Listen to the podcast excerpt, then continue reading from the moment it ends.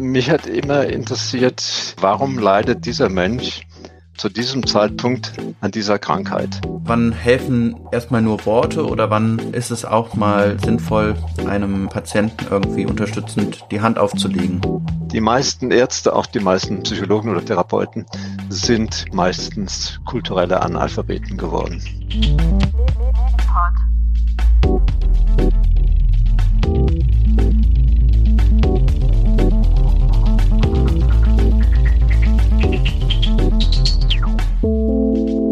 Medipod, der Podcast für Medizin. Hallo und herzlich willkommen zum Medipod. Mein Name ist Kohli und heute haben wir wieder eine Folge aus unserer Reihe Meditalk, in der wir immer ein Gespräch mit jemandem aus dem Gesundheitswesen führen. Und heute zu Gast ist bei uns der Professor, Arzt und auch Autor Helmut Milz. Guten Tag, Herr Milz. Guten Tag, Herr Kohlenbach. Ja, ich freue mich sehr, dass Sie heute in unsere Talk-Reihe gekommen sind. Ähm, Sie haben ein Buch verfasst unter dem Titel Der eigensinnige Mensch und besonders darüber, aber auch über ihre Tätigkeiten und ihren abwechslungsreichen Lebenslauf wollen wir heute in diesem Talk ein wenig reden. Herr Milz, damit die Hörerinnen und Hörer Sie erstmal ein bisschen kennenlernen, können Sie uns mal kurz vorstellen, wer Sie eigentlich sind, welche Tätigkeiten Sie auch so in Ihrem Leben hatten und worüber am Ende dann auch das Buch handelt? Manches klingt, wenn man es erläutert, linearer, als es in Wirklichkeit verlaufen ist.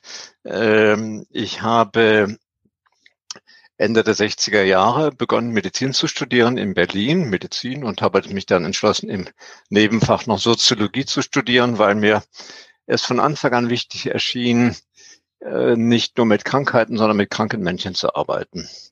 Dann habe ich in einer sehr bewegten Zeit äh, in Berlin, wie gesagt, Medizin studiert, habe mich viel beschäftigt auch mit Fragen der Krankheitsumgebung neben der neben dem Studium einzelner Krankheitseinheiten.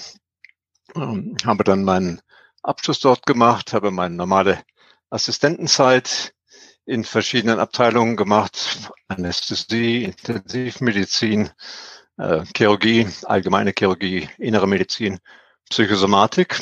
Und habe dann meinen Abschluss erst einmal gemacht als Arzt für Allgemeinmedizin.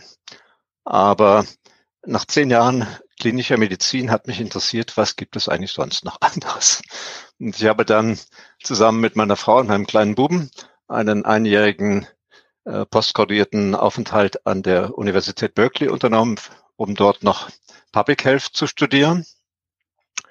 Und während dieser Zeit äh, kam die Idee, ein Gebiet zu untersuchen, was damals neu entstand. Das war äh, Mitte der 80er Jahre. Es hieß Holistic Medicine, Holistic Health, ganzheitlich. Ähm, Kalifornien war damals so ein Schmelztiegel von allen möglichen neuen Ideen. Und ähm, aus all dem hat sich dann mein erstes Buch ergeben mit dem Titel Ganzheitliche Medizin, was 1985 erschienen ist. Und das hat äh, mein Leben in ganz andere Bahnen mit aufgelegt. Ich hatte dort auch etwas äh, geschrieben über die Frage einer anderen Form von Gesundheitsförderung, von Public Health. Und das führte dazu, dass ich eine Einladung bekam, bei der Weltgesundheitsorganisation als Berater, als sogenannter Inhouse Consultant zu arbeiten, für zwei Jahre in einer sehr spannenden Zeit, in der die WHO ein neues Programm entwickelt hat für Health Promotion, Gesundheitsförderung. Und da gab es eine große Konferenz in Kanada, äh, Ottawa, auf der eine große Proklamation, die sogenannte Ottawa Charter for Health Promotion, verabschiedet wurde. Dieser Text, und das konnte ich damals wirklich nicht ahnen, hat sich dann zu einem der am meist verbreiteten Dokumente der WHO entwickelt, aus dem heraus sich dann neue Gebiete äh, der Gesundheitsförderung in Städten, in Schulen, in Krankenhäusern entwickelt hat.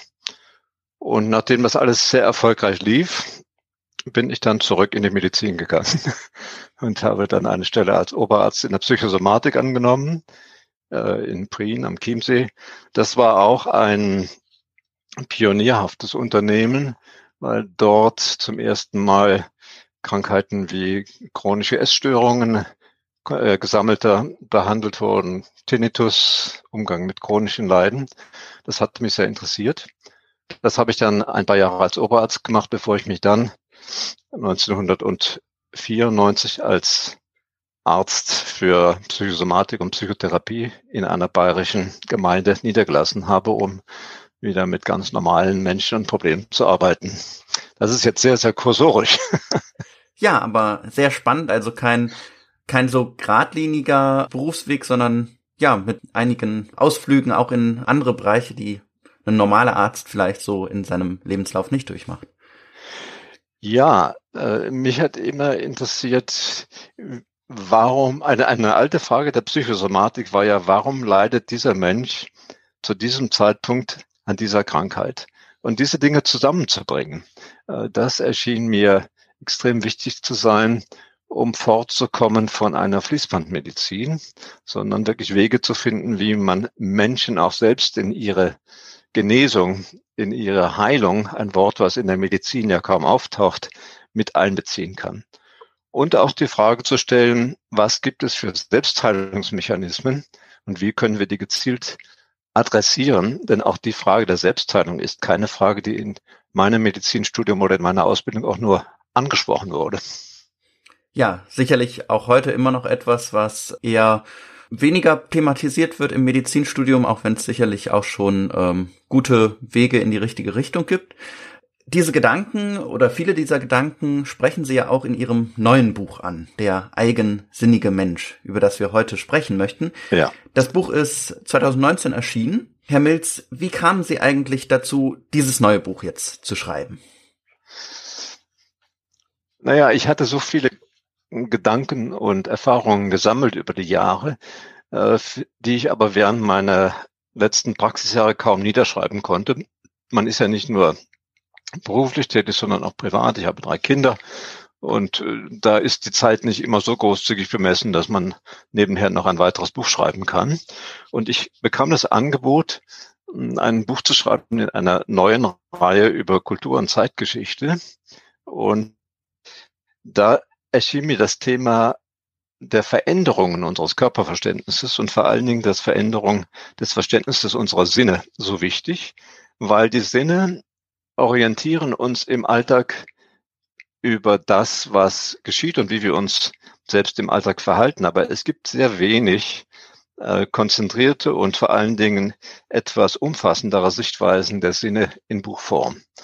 Ich habe dann begonnen, meine praktischen Erfahrungen mit einer ganzen Menge von Studien äh, zu verbinden. Also das Buch zu schreiben war für mich auch eine Art Selbststudium nochmal. Habe eine Unmenge dazu gelesen an kulturgeschichtlichen Entwicklungen, auch an medizingeschichtlichen Entwicklungen, denn Medizingeschichte war ein Thema, was ich leider auch während meiner Ausbildung ein bisschen verschlammt hatte, muss ich sagen. Und all diese Dinge zusammenzubringen, sollte den Sinn ergeben, dass Menschen, die das Buch lesen, das Buch ist in einer möglichst allgemeinverständlichen Sprache geschrieben, schon anspruchsvoll, äh, sollte Menschen dazu befähigen, sich selbst besser zu verstehen und diejenigen, die mit ihnen arbeiten, also Beschäftigte im Gesundheitswesen, Ärzte, Physiotherapeuten, Körpertherapeuten, Psychotherapeuten, auch ein umfassenderes Verständnis der Sinne zu entwickeln, als sie es in ihrem Studium, was doch meistens sehr fachspezifisch ist, bekommen haben. Genau, ich habe auch das Gefühl, das Buch geht so ein bisschen mit dem Blick über den Tellerrand hinaus. Ähm, genau, es ist nicht ähm, wirklich irgendwie ein strikt medizinisches Fachbuch oder so, sondern ähm, immer wieder mit Ausflügen in die Geschichte, in die Kultur, in die Sprache auch sehr viel, wie Medizin oder Begriffe aus dem Körper die Sprache geprägt haben. Also das fand ich da sehr interessant. Es ist ja doch so, wir benutzen ähm, Begriffe, die sich auf unseren Körper beziehen, sogenannte Metaphern oder Bilder, ständig in der Kommunikation, auch in der Kommunikation mit Experten oder Ärzten, aber wir machen uns gar keine Gedanken darüber, was es heißt, ganz Ohr zu sein oder ein Auge zuzudrücken oder ähm, ein flaues Gefühl im Bauch zu haben oder ähm, schwache Knie zu bekommen.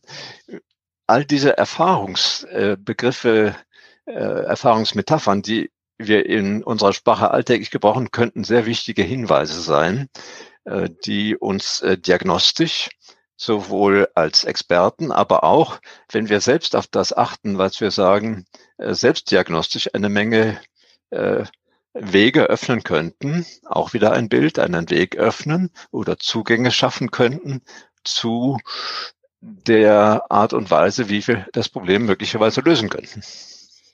Genau, wir möchten jetzt gleich äh, auch noch näher auf einzelne Passagen Ihres Buches äh, eingehen, werden immer wieder Auszüge daraus hören. Ähm, aber vorneweg nochmal die Frage, wer sollte denn Ihrer Meinung nach besonders dieses Buch lesen? An wen richtet sich das? Na, das Buch richtet sich an eine breitere Öffentlichkeit, die mehr über sich und ihre Sinne wissen möchte. Es richtet sich aber speziell natürlich an diejenigen, die mit Menschen, die in Krisen und Konflikten äh, sich auseinandersetzen müssen, arbeiten, also an Ärzte. Und zwar, glaube ich, an Ärzte in einem weiteren Spektrum. Ich gebe Ihnen mal ein Beispiel. Ähm, ich hatte letztens ein Gespräch mit einer sehr klugen Kardiologin, weil ich zu einer kardiologischen Konsultation war. Und sie hat mir alles sozusagen über die technischen Untersuchungen, über die labortechnischen Untersuchungen meines Herzens gesagt. Aber warum ich möglicherweise Herzprobleme hatte, darüber haben wir kein Wort verloren. Dann habe ich gesagt, naja, ähm, wie verstehen Sie denn das Herz? Ist es nur dieser Muskel, der in mir zuckt oder sozusagen reagiere ich mit meinem Herzen möglicherweise auf bestimmte Lebenssituationen und Lebenskonflikte? Das wird mich wirklich interessieren. Gut, dazu finden Sie einiges in meinem Buch. Was ist ein, ein gebrochenes Herz? Warum hüpft einem das Herz? Warum äh, verschwindet es in der Hose? Äh, warum äh, liegt einem das Herz auf der Zunge? All diese Dinge gehören eben zu mehr als Sprachspielen, sondern es sind Metaphern, die die Mediziner, die Ärzte vielleicht ein bisschen besser sich zu Herzen nehmen sollten. Also für Ärzte hilft das Buch den Blick etwas zu weiten. Aber natürlich, Sie haben ja gesagt, es ist in leichter Sprache auch geschrieben. Äh, jeder kann das lesen und ähm, es spricht auch eine breite Öffentlichkeit an. Ja, und die Schwierigkeit für uns besteht ja daran, auch mit unseren äh, Patienten, mit den Menschen, die zu uns zu kommen, zu kommunizieren. Wir lernen ja eine Sprache, die wir kaum mit diesen Menschen kommunizieren können. Und das äh, führt zu vielen Missverständnissen, die viel unnötiges Leid bedingen. Und wenn wir dort ein bisschen sensibler wären in der Sprache, äh, das muss gar nicht viel mehr Zeit sein, dann könnten wir möglicherweise äh, vieles in einem positiven Sinne, äh, in Richtung eines positiven Placebo-Effekts bewirken. Ja, Herr Milz, Ihr Buch nennt sich ja Der eigensinnige Mensch, auch mit dieser Trennung zwischen eigen und sinnig. Können Sie vielleicht mal erklären, warum dieser spezielle Titel? Was steckt dahinter? Ja, äh, erst einmal muss man sagen, äh, wenn man heutzutage ein Buch bei einem Verlag unterbringen will, dann reden sehr viele Leute über den Titel mit. Also das heißt, sie können sehr schwer von Anfang an, sie haben einen Arbeitstitel. Mein Arbeitstitel war zum Beispiel äh, Das bewegte Leben. Ja, das wurde aber von den Experten des Verkaufs und des Marketings und so weiter als nicht genügend verkaufsträchtig angesehen. Und dann ergab es letztendlich die Frage des Eigensinns. Der Eigensinn ist ja in unserer Kultur etwas, was eher verpönt ist. Das sind eher die Trotzigen, die Schwierigen, äh, die, äh, diejenigen, die störrig sind und so weiter. Und mein Begriff von Eigensinn bezieht sich darauf, dass wir uns selbst über unsere Sinne erfahren und erleben. Wir haben also die Sinne, die nach außen gerichtet sind. Das sind die klassischen fünf Sinne. Ja, das Sehen, das Hören, das Schmecken, das Riechen, das Tasten. Aber wir haben eine Menge Sinne, Rezeptoren, die uns von innen informieren. Wir haben die Propriozeption, also die Sinne, die uns äh, ein Bild vermitteln, wie wir uns im Raum bewegen. Wir haben aber darüber hinaus auch die Interozeption, also die Gefühle, die uns vermittelt werden über den Zustand der inneren Organe. Wir wissen, dass äh, das Herz bei unterschiedlichen Situationen anders reagiert, dass wir anders atmen, dass uns der Atem stockt, dass wir eine veränderte Muskelspannung haben. Also ich habe, ich verstehe unter Eigensinn all das, was uns über unsere eigene äh, und über unser eigenes Befinden in einer Situation informiert. Also Rezeptoren, Fühler, die in unserem ganzen Organismus verteilt sind, kommen zu den Sensoren, die nach außen etwas aufnehmen, hinzu. Und aus dieser Symphonie, wenn Sie so wollen, man spricht zwar von der Synästhesie, aber ich spreche lieber von der Symphonie der Sinne, ergibt sich immer wechselnd unser Befinden. Und dieses Befinden aufmerksam, nicht hypochondrisch, sondern aufmerksam und wach, heute sagt man achtsam, wahrzunehmen, und zwar mit den Sinnen. Daher kommt das Wort eigen, bindestrich sinnig, was natürlich ein Kunstwort ist, aber was eine gewisse Provokation beinhaltet und die Provokation ist, glaube ich, ganz gut von den Lesern bisher verstanden worden. Das Buch macht dann sozusagen eine Reise durch diese ganze Sinnenwelt. Ähm, es geht zum Beispiel ums Berühren, Schmecken, Riechen, Hören, Sehen, das, was man so auch kennt, aber auch das Nervengeflecht, Bauch- und Bauchgefühle, Muskelkraft und Muskelsinn und der innere Fluss des Lebens. Der innere Fluss des Lebens ist insofern ganz interessant, weil es gab ja einmal in der Medizingeschichte, in der frühen Medizingeschichte auch Phasen, in denen das Blut, sozusagen der Blutfluss, die Zirkulation des Blutes, das Blut, was stockte, was kochte, was äh, man war kaltblütig oder warmblütig, in dem das Blut eine zentrale Metapher war. Und das Blut ist ja eine der Flüssigkeiten, die in uns zirkulieren, genau wie das Wasser meine, wir alle wissen, dass wir zu einem ganz äh, großen Teil nur aus Wasser, aus gekammertem Wasser bestehen und das, was in uns fließt, hat eine Korrespondenz zu dem, was außen umherum geschieht. Wir wollen jetzt auf ein paar Passagen des Buches auch eingehen. Ganz am Anfang steht der Sinn des Berührens in Ihrem Buch. Mhm. Und da kommen sie auch zu der überraschenden Erkenntnis, obwohl das so ein wichtiger Sinn ist, den man besonders durch die Hände ja aufnimmt, erkennt der Mensch seine eigene Hand jedoch nicht. Mhm. Wie kommt das zustande, dass wir vieles an uns erkennen, aber unsere eigenen Hände, die können wir kaum erkennen? Ja, das sind auch, das sind Forschungsuntersuchungen aus den 70er Jahren, in denen man Leuten Fotografien ihrer eigenen Hände gezeigt hat und äh, zur großen Überraschung stellte man fest, dass die meisten, es ging vor allem um die Rückseite der Hände, dass die meisten ihre eigenen Hände auf diesen Fotos nicht erkannt haben. Was daran liegt, dass wir den Händen, solange sie äh, uns keine Probleme bereiten, relativ wenig bewusste Aufmerksamkeit schenken. Wenn Sie natürlich ein Pianist sind, dann werden Sie wahrscheinlich häufiger auf Ihre Hände schauen. Wenn Sie ein Chirurg sind, werden Sie weniger auf Ihre Hände schauen, weil Sie mit den Händen operieren. Wenn Sie ein Handwerker sind, werden Sie kaum auf Ihre Hände schauen, sondern Sie werden froh sein, wenn Sie sich nicht verletzen. Und wenn Sie keine besondere äh, Beziehung haben, äh, da Sie sie kaum beobachten. Und das ist eine Tatsache, dass wir diesem wunderbaren Instrument des Geistes, wie es jemand gesagt hat, diese, damit verändern wir ja die Welt, dass wir dem kaum Beachtung schenken. Die meisten Menschen kennen ihre Hände nicht.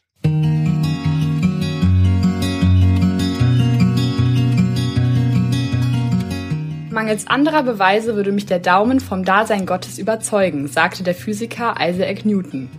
Die Entwicklung der Gegenüberstellung des menschlichen Daumens gegen die Handfläche und Fingerkuppen, des sogenannten Spitz- oder Pinzettengriffs, gilt als wichtiger Entwicklungssprung in der Menschwerdung. Es gibt kaum ein differenzierteres und vielgestaltigeres Wahrnehmungsorgan als die Hand.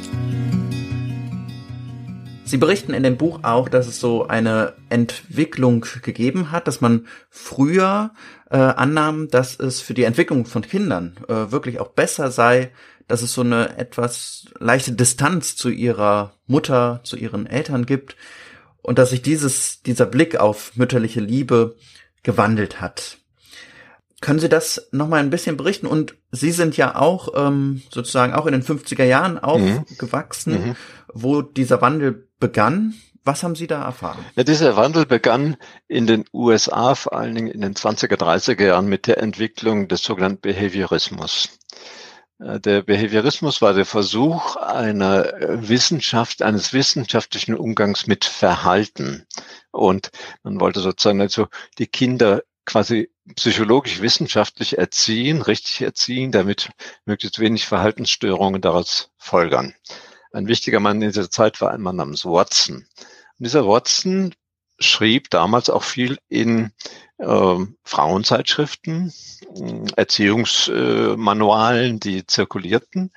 Und seine Idee war, dass wenn man zu Kindern eine zu nahe Beziehung entwickelt, also sie zu sehr berührt, sie ähm, zu lange herzt, dass man eine zu große Bindung für sie als Erwachsene schaffen würde. Und das war, äh, das entwickelte sich eine Zeit lang sozusagen zur, wenn, wenn Sie wollen, zur Avantgarde der Pädagogik und der Erziehung.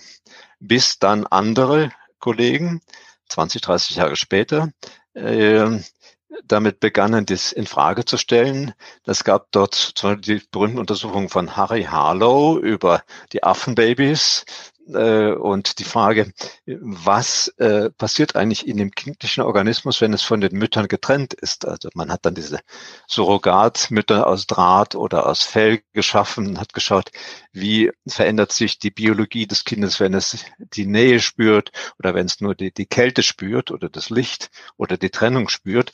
Und dann wurde dieses wieder verändert.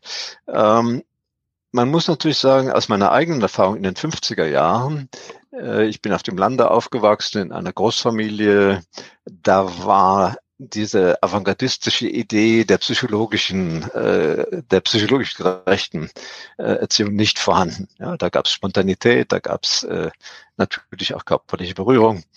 Ähm, also da kann ich jetzt nicht mit, mit Selbsterfahrung dienen, weil ich das Glück hatte, äh, fern von diesen Theorien aufzuwachsen.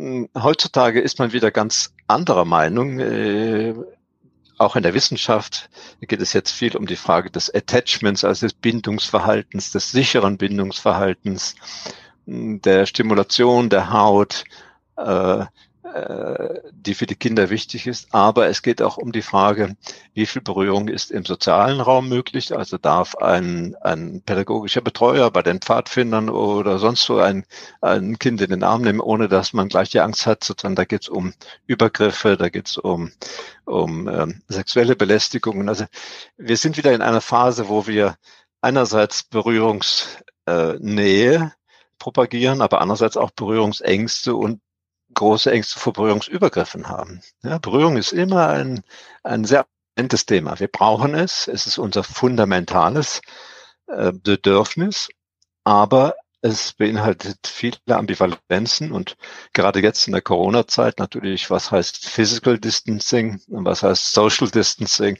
da kommt das ganze Thema wieder auf, ja. Ja, das merke ich auch, dass das Thema auf jeden Fall ein sehr wichtiges ist. Ich habe ja auch lange Zeit als Jugendleiter in Gemeinden gearbeitet und ähm, genau, kann da auch aus Erfahrung sprechen, dass man sich heute natürlich damit besonders intensiv auch beschäftigt in der Ausbildung zum Jugendleiter. Wo braucht es Nähe, wo braucht es Distanz, ja. wo sind die Grenzen? Ja. ja, und vor allen Dingen auch in einer Zeit, wo wir ja doch immer mehr die Kinder sehr früh in pädagogische Betreuung äh, begeben. Da hat eben äh, die Frauen auch eine Arbeitsmöglichkeit haben sollen, die gleichberechtigt oder weitgehend gleichberechtigt ist. Und all das unter einen Hut zu bringen, heißt ja, man gibt die Kinder sehr früh in die Obhut von fremden Menschen. Und für dieses ist ein großes Problem, mit der Berührung adäquat umzugehen. Also ein wichtiges Thema, über das wir auf jeden Fall sprechen sollten und für das Ihr Buch auch ein paar Gedankenanreize liefert. Entschuldigung, darf ich dir gerade noch eine Sache sagen, jetzt in Bezug auf die, auf Ihre äh, Hörerschaft, die Ärzte. Äh, wir lernen ja in der ärztlichen Ausbildung eigentlich kaum einen Umgang mit Berührung. Wir studieren im Wesentlichen erst einmal die, die Leichen, die wir auseinandernehmen. Wir lernen sehr gezielte Griffe in der Untersuchung, äh, wieder an jemanden ab, abzuklopfen, das gibt's heute kaum noch, oder manuell zu untersuchen. Aber wir machen uns zum Beispiel kaum Gedanken darum, wie es ist, einen Menschen zu kontaktieren. Also sozusagen zum Beispiel einfach nur die Frage zu stellen, ist es okay, dass ich sie untersuche? Ist es okay, dass ich sie berühre?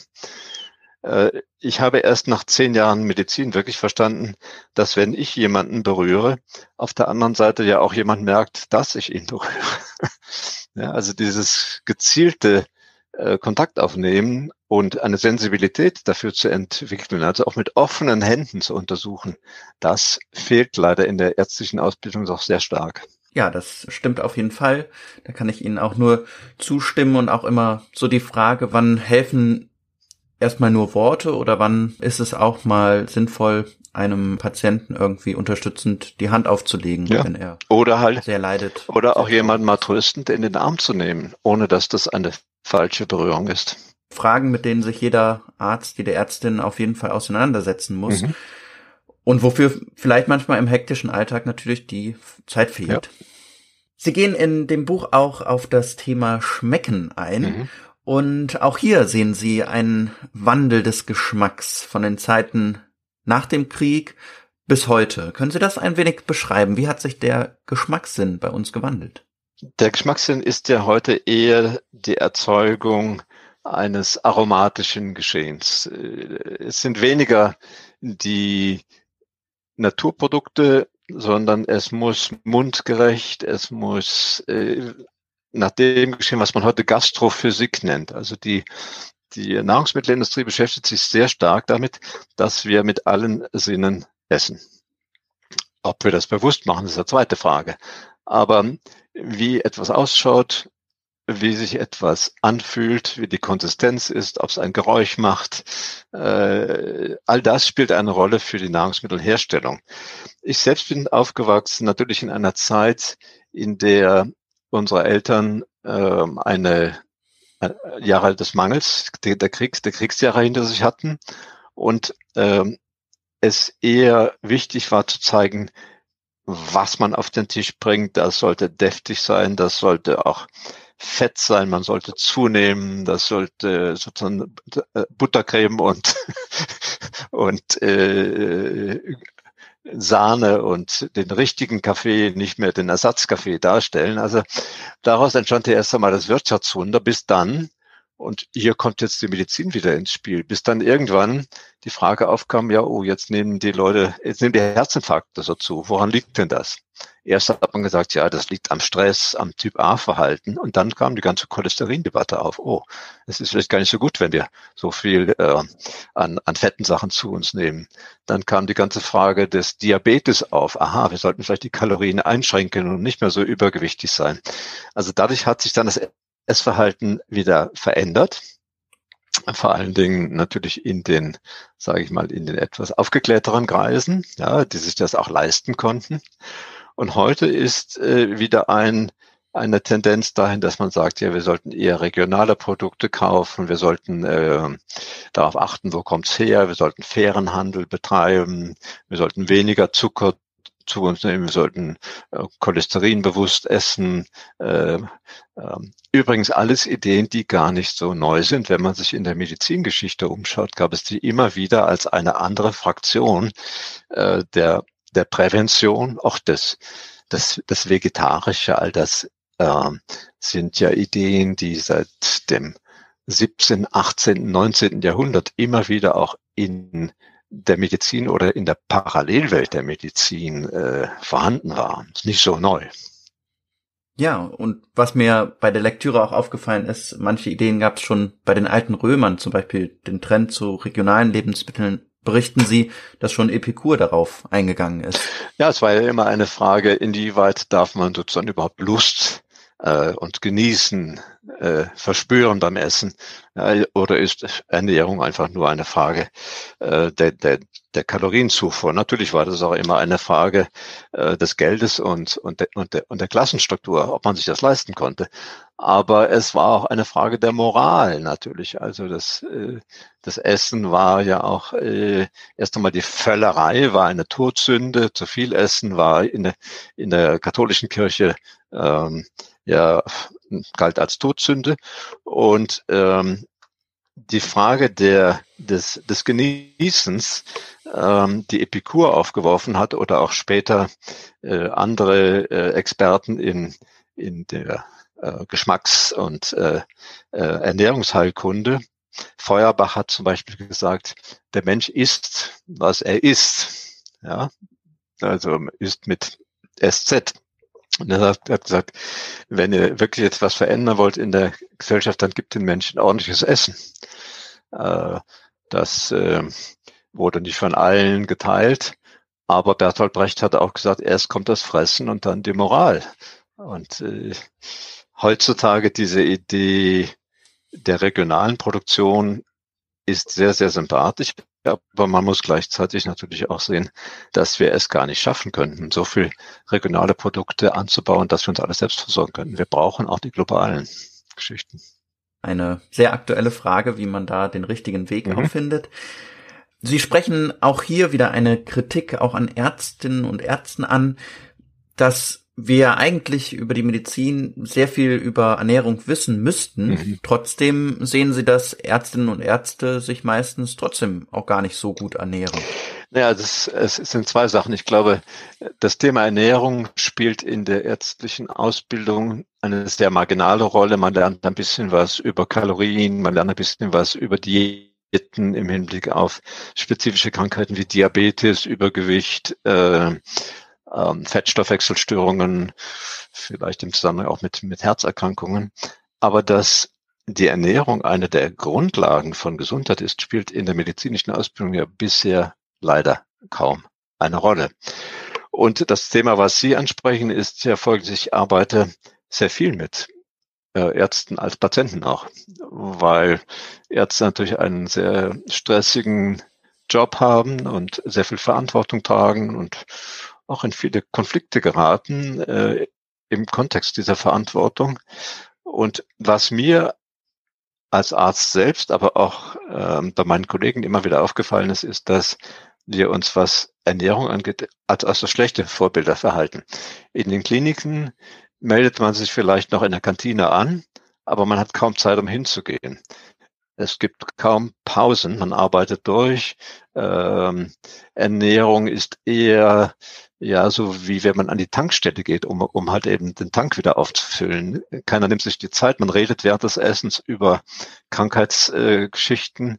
Äh, ähm, man schaufelt das Essen in sich rein, wenn man überhaupt zum Essen geht. Und Ärzte behandeln sich selbst traditionell gesundheitsbezogen sehr schlecht. Ja, Sie gehen vielleicht zum Joggen, wenn Sie Zeit haben, aber auch beim Joggen rennen Sie so davon, dass Sie weniger genießen, als dass Sie sozusagen Ihren Körper fit machen. Ja? Äh, Ärzte sind, was Ernährung angeht, eher Analphabeten.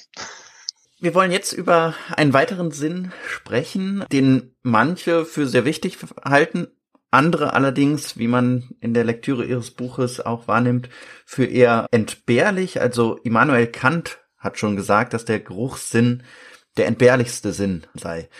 Ist das nachvollziehbar? Naja, der Geruchssinn war eigentlich in der Hierarchie der Sinne immer das Stiefkind.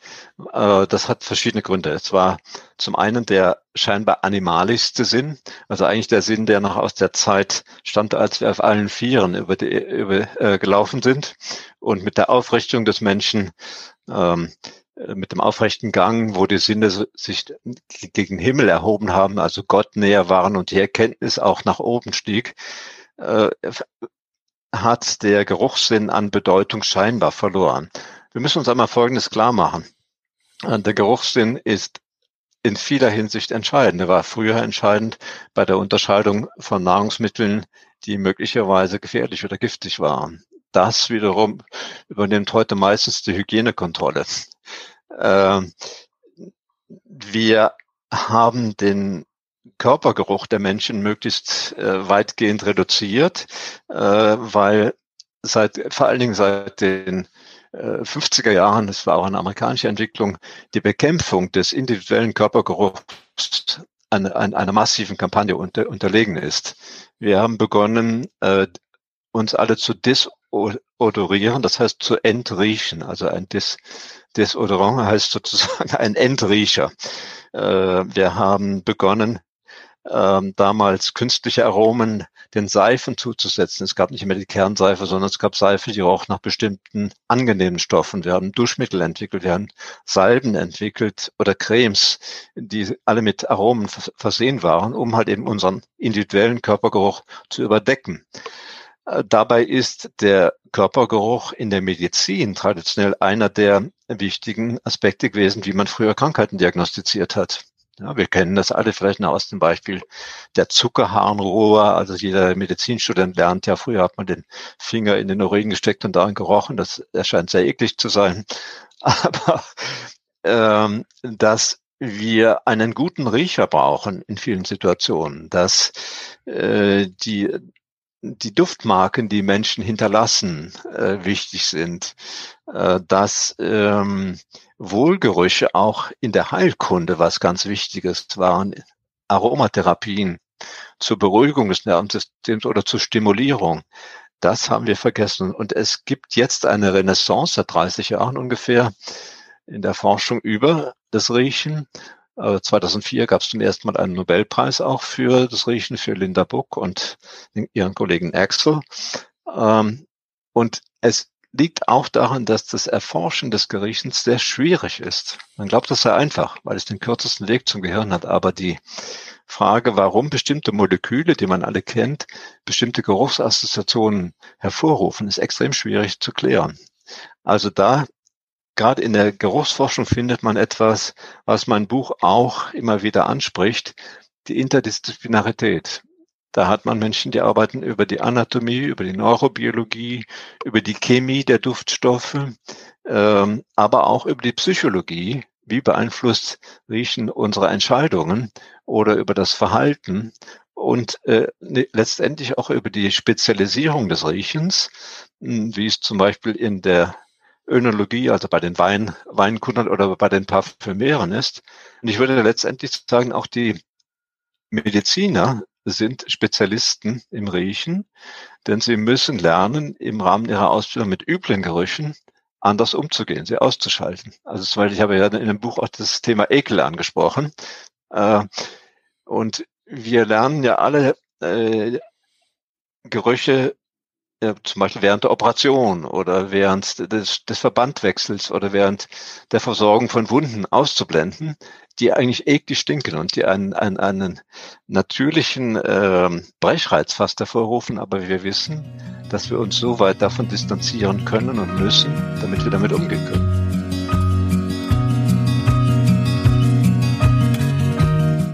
Ärzte, Kranken- und Altenpflegepersonal sind in gewisser Hinsicht Ekelprofis. Es gibt Abstufungen der Ekelschwellen, an die man sich gewöhnen kann. Ekelgefühle und schwer erträgliche Gerüche werden kaum thematisiert. Fast scheint es, ein gewisses Ekelverbot zu geben. Schließlich seien diese Berufe, so wird betont, nichts für schwache Nerven.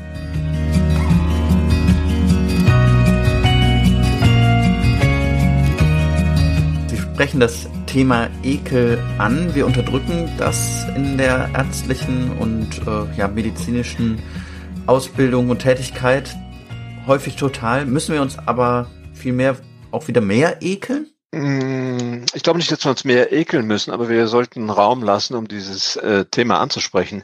Ich hatte letztens einen Vortrag auf äh, einer Konferenz über chronisches Wundmanagement, was ja heutzutage immer mehr auch zu einer Spezialeinheit in den Kliniken wird, die chronische Wundbehandlung.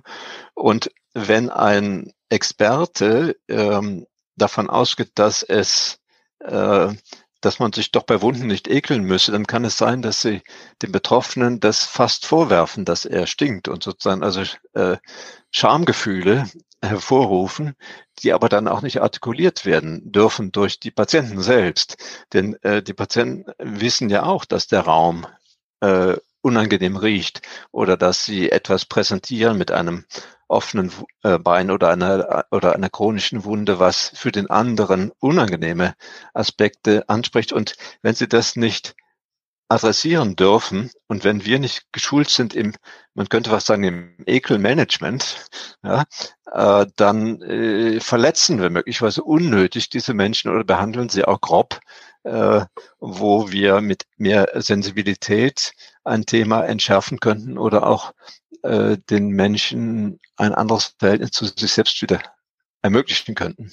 Also auch ein Thema, das nicht totgeschwiegen werden darf, sondern vielmehr noch thematisiert werden muss. Ja, auf jeden Fall. Ein anderer ganz wichtiger Sinn für alle Menschen, aber auch für Ärztinnen und Ärzte in ihrer therapeutischen Arbeit ist das Hören und da vor allen Dingen das Zuhören.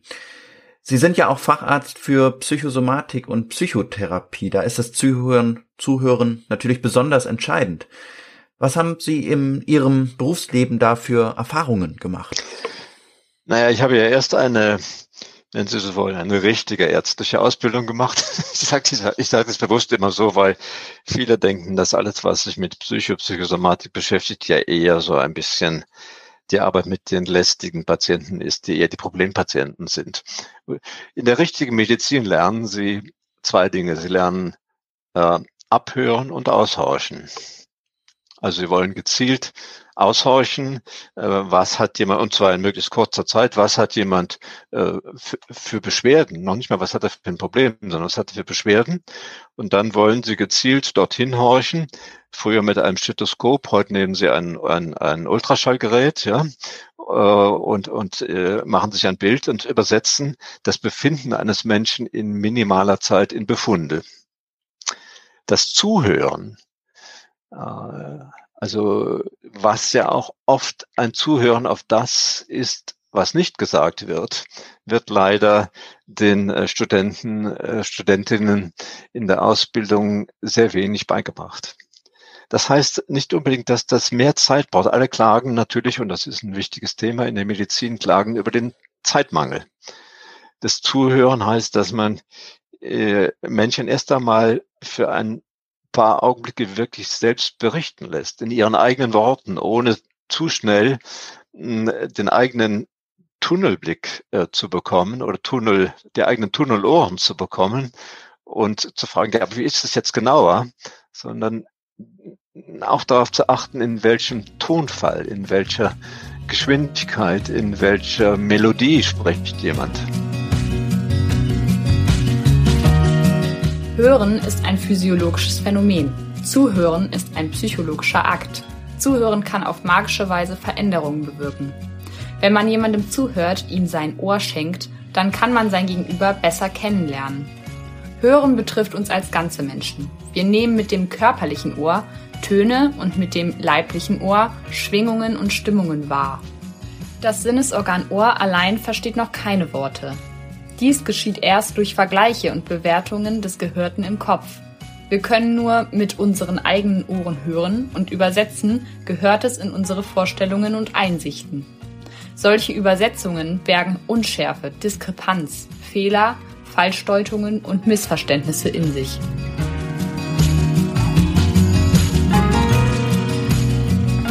Sie müssen bedenken, Friedrich Nietzsche hatte einmal so schön gesagt, die Dinge rühren unsere Seiten an, wir aber machen die Melodie daraus. Der Begriff Saiten, der aus der, aus der Seite des Musikinstrumentes kam, mit AI, äh, verwies darauf, dass wir eine Stimmung hören, was ja auch sozusagen etwas Musikalisches ist. Und wenn wir unsere Seiten durch das, was die Menschen sagen, anrühren lassen, durch das Zuhören, dann äh, kommen wir in eine ähnliche Schwingung, wie man sagt. Heute redet man viel über Resonanz mit dem Gegenüber und können auch das, was wir sagen und tun oder zum Ausdruck bringen, vielleicht etwas anders modulieren. Also ich bin sehr dafür und ich kann das, das war für mich der Hauptgrund, warum ich in die Psychosomatik gegangen bin. Und ich kann das nur im Nachhinein sehr, sehr ähm, positiv bewerten. Wenn man länger über Zusammenhänge miteinander spricht, hinhört, dann ergeben sich viele sinnvolle äh, äh, Begründungen, warum diese Krankheit möglicherweise äh, zu einem bestimmten Zeitpunkt entstanden ist, als eine schlechte Lösung, aber als eine mögliche Lösung. Und wenn wir verstehen, dass Krankheiten Lösungsmöglichkeiten sind, wenn auch schlechte Möglichkeiten, dann äh, verstehen wir möglicherweise auch bessere neue Problemlösungsmöglichkeiten zu entwickeln. Aber dazu müssen wir erst einmal den Kontext, den Zusammenhang eines Leidens etwas besser verstehen. Und dazu muss man den Menschen zuhören und zuschauen, auch in dem, was sie sagen oder nicht sagen. Also Sie sagen, dafür braucht es nicht nur mehr Zeit, sondern vor allen Dingen auch die richtige Ausbildung in den richtigen Gesprächstechniken Richtig. und Zuhörtechnik. Richtig. Ja, und auch, da kommt der Eigensinn wieder hinein. In der, in der Psychoanalyse hat man von Übertragung und Gegenübertragung gesprochen. Ne? Also, dass ich auch merke, dass dieser Mensch, dem ich gegenüber sitze, in mir etwas auslöst oder dass ich möglicherweise in dem Gegenüber etwas auslöse. Denn Sie sind sicherlich auch schon mal selbst als äh, Patient äh, bei einem Arzt gewesen und Sie wissen, wie schwierig das ist. Selbst wenn ich als gestandener Experte und Professor ins Krankenhaus komme, habe ich das Gefühl, mm, ich bin eigentlich nur noch Träger meiner Symptome. Ich bin als Mensch gar nicht mehr da. Ich habe kaum die Zeit, mich zu artikulieren und die anderen huschen durchs Zimmer, sagen zwar Herr Kollege und sind weg. Ähm, also sich als Patient verständlich zu machen, wahrgenommen zu werden, äh, das ist eine ist eine Anstrengung da könnten die Ärzte, wenn sie sich ein bisschen mehr in den Techniken auch der nonverbalen Kommunikation äh, in der Ausbildung schulen würden, in Balen Gruppen, wo auch immer, könnten sie bessere Diagnosen machen, könnten bessere Ergebnisse erzielen und könnten besser das einsetzen, was ich in dem Buch ja auch ange angesprochen habe, den Placebo-Mechanismus. Denn über, über 40 Prozent aller äh, Wirkung von Medikamenten, aber auch viele andere Prozesse werden äh, beeinflusst durch den Kontext, durch das, was ich wahrnehme als Mensch, durch das, was ich höre, durch das, was ich vielleicht falsch höre, was auch schaden kann. Sehen Sie denn in der Vergangenheit da einen Trend, dass wir leider immer weniger Zeit haben und immer weniger zuhören und dadurch unsere Diagnosen oder auch den therapeutischen Erfolg gefährden? Ja, äh, ich sehe einerseits die großen Erfolge der Medizin im Bereich der Technik, ähm, im Bereich der Spezialisierung, im Bereich der non-invasiven Interventionen. Das sehe ich alles sehr wohl. Äh, der bildgebenden Verfahren und so weiter und so fort. Aber ich glaube, wir sind, ähm, wir sind auf dem Weg, dass wir zu einseitig uns spezialisieren. Es gibt ja diesen, diesen, diesen Spruch in der Medizin, der Unterschied zwischen einem Spezialisten und einem Allgemeinmediziner ist der, dass der Generalist über alles nichts weiß und dass der Spezialist über nichts alles weiß. Ähm, und das trifft im Kern ein bisschen die Situation als ich in der Kardiologie war und hatte ein Problem sozusagen mit möglichen äh, Interaktionsprozessen der Medikamente, da hat man gesagt, naja, das ist nicht so schlimm, dann gehen Sie zum Gastroenterologen. Aber man hat dieses Thema erst gar nicht gesehen, weil man hat gesagt, wichtig ist für mich das Herz, doch nicht sozusagen was, wie, wie Ihr Magen oder Ihr Darm auf diese Medikation reagiert. Und ich glaube, da machen wir einen Fehler, indem wir zwar im Studium äh, durch all diese Fächer häscheln, eine Unmenge Wissen aneignen, aber dass wir in der Medizin selbst, in der praktischen Medizin, äh, die Zusammenhänge sowohl der Biologie des einzelnen Menschen, aber auch der Biologie mit den Umwelten viel zu wenig ähm, noch berücksichtigen. Da sehe ich leider einen negativen Trend. Um aus dieser Spirale vielleicht rauszukommen, braucht es natürlich vor allen Dingen auch mehr Zeit. Haben Sie Ideen, wie könnte das aktive Zuhören, mehr Zeit dafür im Gesundheitswesen auch wieder gefördert werden? Ja, ich glaube, mehr Zeit, äh, das ist ein großes, ist ein großes Thema. Also de, mein Buch bekam von vielen älteren Kollegen wunderbare Kritiken, äh, erfahrenen Kollegen und jüngeren Kollegen, denen ich das Buch äh, gegeben habe. Wenn sie es dann gelesen haben, waren sehr, sehr äh, überrascht, äh, dass sie die Zusammenhänge wieder in einem anderen Licht sehen konnten. Aber die meisten haben noch nicht einmal Zeit, so ein Buch zu lesen, denn sie sind so damit beschäftigt, die letzten Reviews zu lesen. Man hat ja in der Medizin das Gefühl, dass nur das wichtig ist, was in den letzten zwei Jahren gefunden wurde.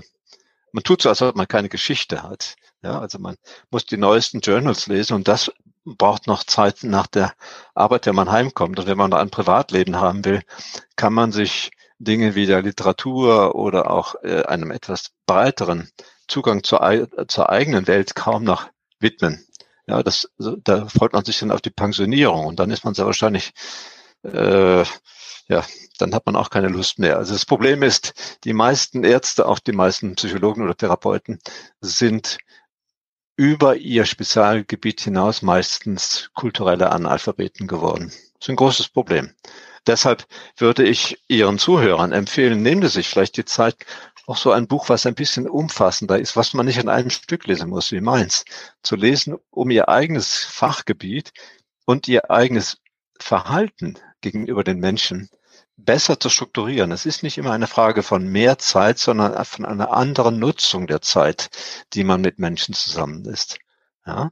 Und das ist auch nicht immer so, dass man völlig komplett alles wissen muss, sondern dass man dass, dass wir mehr Rücksicht auf das nehmen, was wir wirklich wahrnehmen, was wir spüren, was nicht passt.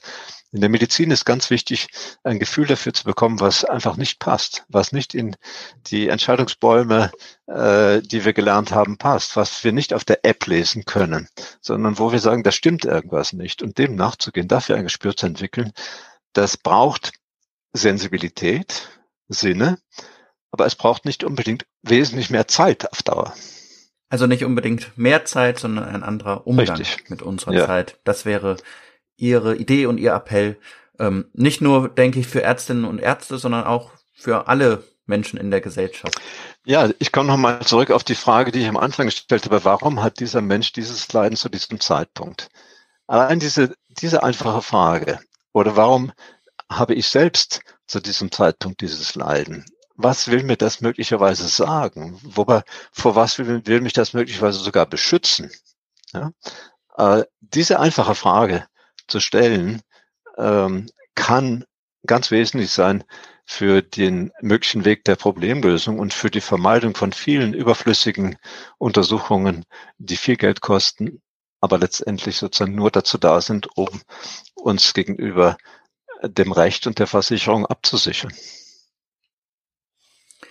Ja, vielen Dank, Herr Milz, für diese vielen sehr interessanten Einblicke in Ihre Erfahrungen, Ihre Tätigkeiten und vor allen Dingen auch in Ihr Buch und was man da für gute neue Ideen und Gedanken mitnehmen kann für die Tätigkeit als Ärztin oder Arzt, aber natürlich auch für das gesamte Leben aller Menschen. Ich glaube, es ist wichtig, wenn ich das zum Schluss noch sagen darf, dass Ärzte begreifen, dass sie halt, ähm, dass sie auch etwas entwickeln dürfen, was Erich Fromm einmal Selbstliebe genannt hat. Äh, viele von uns we werden äh, aus eigentlich relativ unklaren Motiven heraus Ärztinnen oder Ärzte. Man macht ein gutes Abitur, man möchte anderen helfen, man weiß, das ist ein Beruf, der auch soziales Prestige hat. Und dann verliert man sich in dem, was mein Kollege Schmidbauer einmal genannt hat, äh, man wird zu einem hilflosen Helfer. Ein hilfloser Helfer ist jemand, der wahnsinnig viel Zeit für andere aufbringt, aber der eine Basisfrage der christlichen äh, Ethik gar nicht mehr berücksichtigt. Da heißt es so schön in der Bergpredigt, liebe deinen Nächsten als wie dich selbst. Es heißt nicht, liebe deinen Nächsten und vergiss dich selbst. Und wenn man sozusagen, das habe ich eben auch bei der Ernährung, wenn man sich selbst eigentlich so missachtet und nur einbringt als Helfer, äh, dann äh, macht man wahnsinnig viel für andere aus dem Gefühl heraus, wenn man das nicht macht, ist man selbst nicht liebenswert. Und das ist falsch.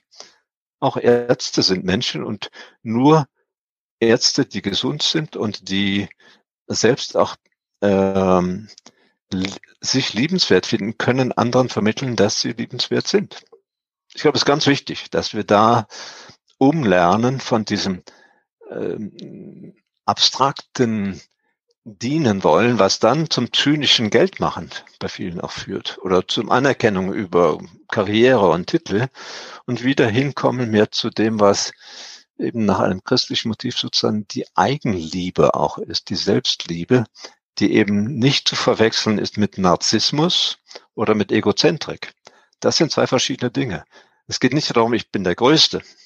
Oder es geht nicht darum, sozusagen alles, was ich mache, ist richtig, sondern ich versuche mein Bestes und dass ich das dem anderen Menschen auch kommunizieren kann. Ich möchte ihnen helfen, aber dazu müssen wir kooperieren. Und mein Plädoyer auch in dem Buch ist immer für eine kollaborative, für eine kooperative Heilkunde. Ja? Weil da können wir viel mehr erreichen, als wenn wir nur sagen, ich mache das alles für euch. Was wir zum einen nicht können, das ist Hybris, und zum zweiten, mit dem wir uns selbst fertig machen. Wenn ihr Hörerinnen und Hörer jetzt noch näher in dieses Buch eintauchen wollt, habe ich hier nochmal alle Infos für euch zu dem Buch. Der eigensinnige Mensch, Körper, Leib und Seele im Wandel von Helmut Milz, erschienen in der Edition Zeitenblende im AT Verlag für den Preis von 38 Euro. Vielen Dank, Herr Milz, heute für dieses interessante Gespräch über Sie, über Ihren Lebenslauf, Ihre Erfahrungen und vor allem Dingen über Ihr Buch, Der eigensinnige Mensch. Ja, ich danke auch sehr für das Gespräch. Es hat mir Spaß gemacht, vor allen Dingen mit jungen, mit einem jungen, engagierten Kollegen zu reden. Und ich, Sie haben mich gefragt, für wen haben Sie das Buch geschrieben? Wenn ich ehrlich bin, war eine meiner Hoffnungen, dieses Buch für junge Kolleginnen und Kollegen zu schreiben. Äh, ich hätte mir gewünscht, äh, am Anfang meiner Karriere so etwas zu lesen, was mich ein bisschen breiter in diese Tätigkeit einlädt sozusagen und was mich auch etwas äh, auffordert zum eigenen Nach- und Mitdenken. Und deshalb würde ich mir sehr wünschen, dass möglichst viele von Ihnen einen Blick in das Buch werfen und vielleicht auch ein Feedback geben. Und äh, ich danke Ihnen nochmal ganz herzlich. Wenn ihr Hörerinnen und Hörer noch irgendwelche Gedanken, Anregungen zu der Folge heute habt, dann schreibt sie uns auch gerne auf Instagram oder an medipod.lukas-polenbach.de und schreibt uns auch gerne, wenn ihr selber mal Gast im Meditalk sein wollt, wenn ihr eine eigene Geschichte zu erzählen habt, wenn ihr in Gesundheitsberufen arbeitet und darüber einfach mal berichten möchtet, da freuen wir uns gern immer auf Gesprächspartnerinnen und Gesprächspartner. Dann wünsche ich euch bis zum nächsten Medipod eine gute Zeit. Ihnen nochmal vielen Dank, Herr Milz, und alles Gute und bis dahin. Medipod jeden ersten und dritten Mittwoch im Monat. Überall, wo es Podcasts gibt.